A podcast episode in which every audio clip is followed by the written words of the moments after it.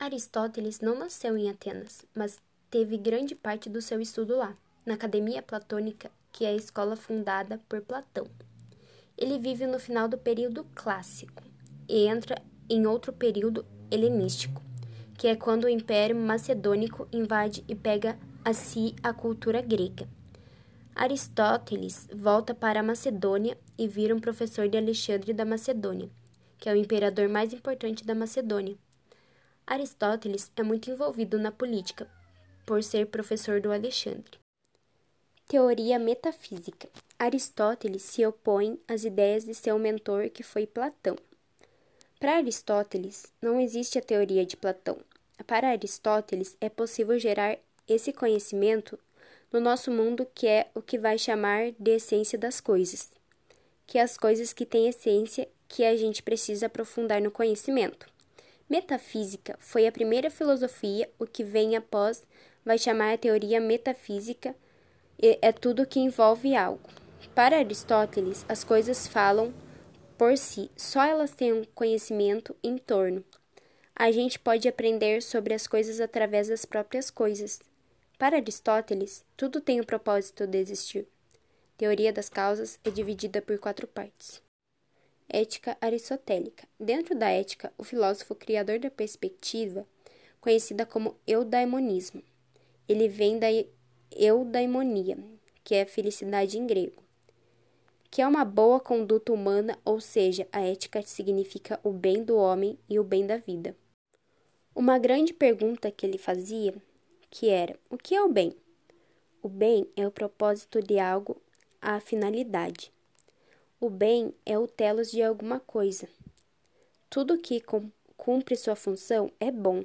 Por exemplo, imagine um lápis. Se ele dá uma boa escrita, ele é bom, pois cumpre seu objetivo, a sua função.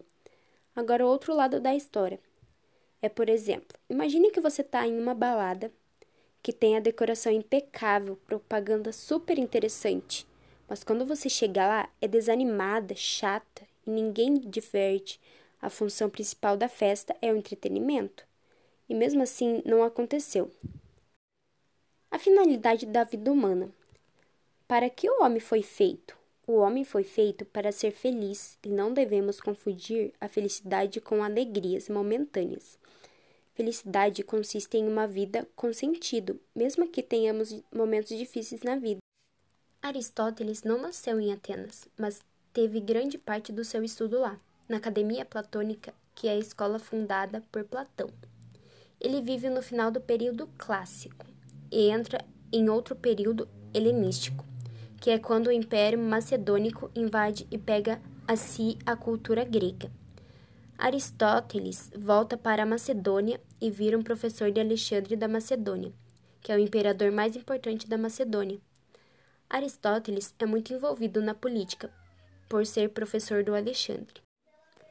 Olá, meu nome é Isabelle e no podcast de hoje irei falar sobre Platão e Aristóteles. Teoria metafísica. Aristóteles se opõe às ideias de seu mentor, que foi Platão. Para Aristóteles, não existe a teoria de Platão. Para Aristóteles, é possível gerar esse conhecimento no nosso mundo, que é o que vai chamar de essência das coisas, que é as coisas que têm essência que a gente precisa aprofundar no conhecimento. Metafísica foi a primeira filosofia, o que vem após vai chamar a teoria metafísica, é tudo que envolve algo. Para Aristóteles, as coisas falam por si, só elas têm um conhecimento em torno. A gente pode aprender sobre as coisas através das próprias coisas. Para Aristóteles, tudo tem o propósito de existir. Teoria das causas é dividida por quatro partes. Ética aristotélica. Dentro da ética, o filósofo criador da perspectiva, conhecida como eudaimonismo. Ele vem da eudaimonia, que é felicidade em grego, que é uma boa conduta humana, ou seja, a ética significa o bem do homem e o bem da vida. Uma grande pergunta que ele fazia, que era: o que é o bem? O bem é o propósito de algo, a finalidade. O bem é o telos de alguma coisa. Tudo que cumpre sua função é bom. Por exemplo, Imagine um lápis. Se ele dá uma boa escrita, ele é bom, pois cumpre seu objetivo, a sua função.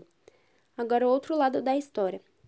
É, por exemplo, imagine que você está em uma balada que tem a decoração impecável, propaganda super interessante, mas quando você chega lá é desanimada, chata e ninguém diverte. A função principal da festa é o entretenimento. E mesmo assim não aconteceu. A finalidade da vida humana. Para que o homem foi feito? O homem foi feito para ser feliz e não devemos confundir a felicidade com alegrias momentâneas. Felicidade consiste em uma vida com sentido, mesmo que tenhamos momentos difíceis na vida.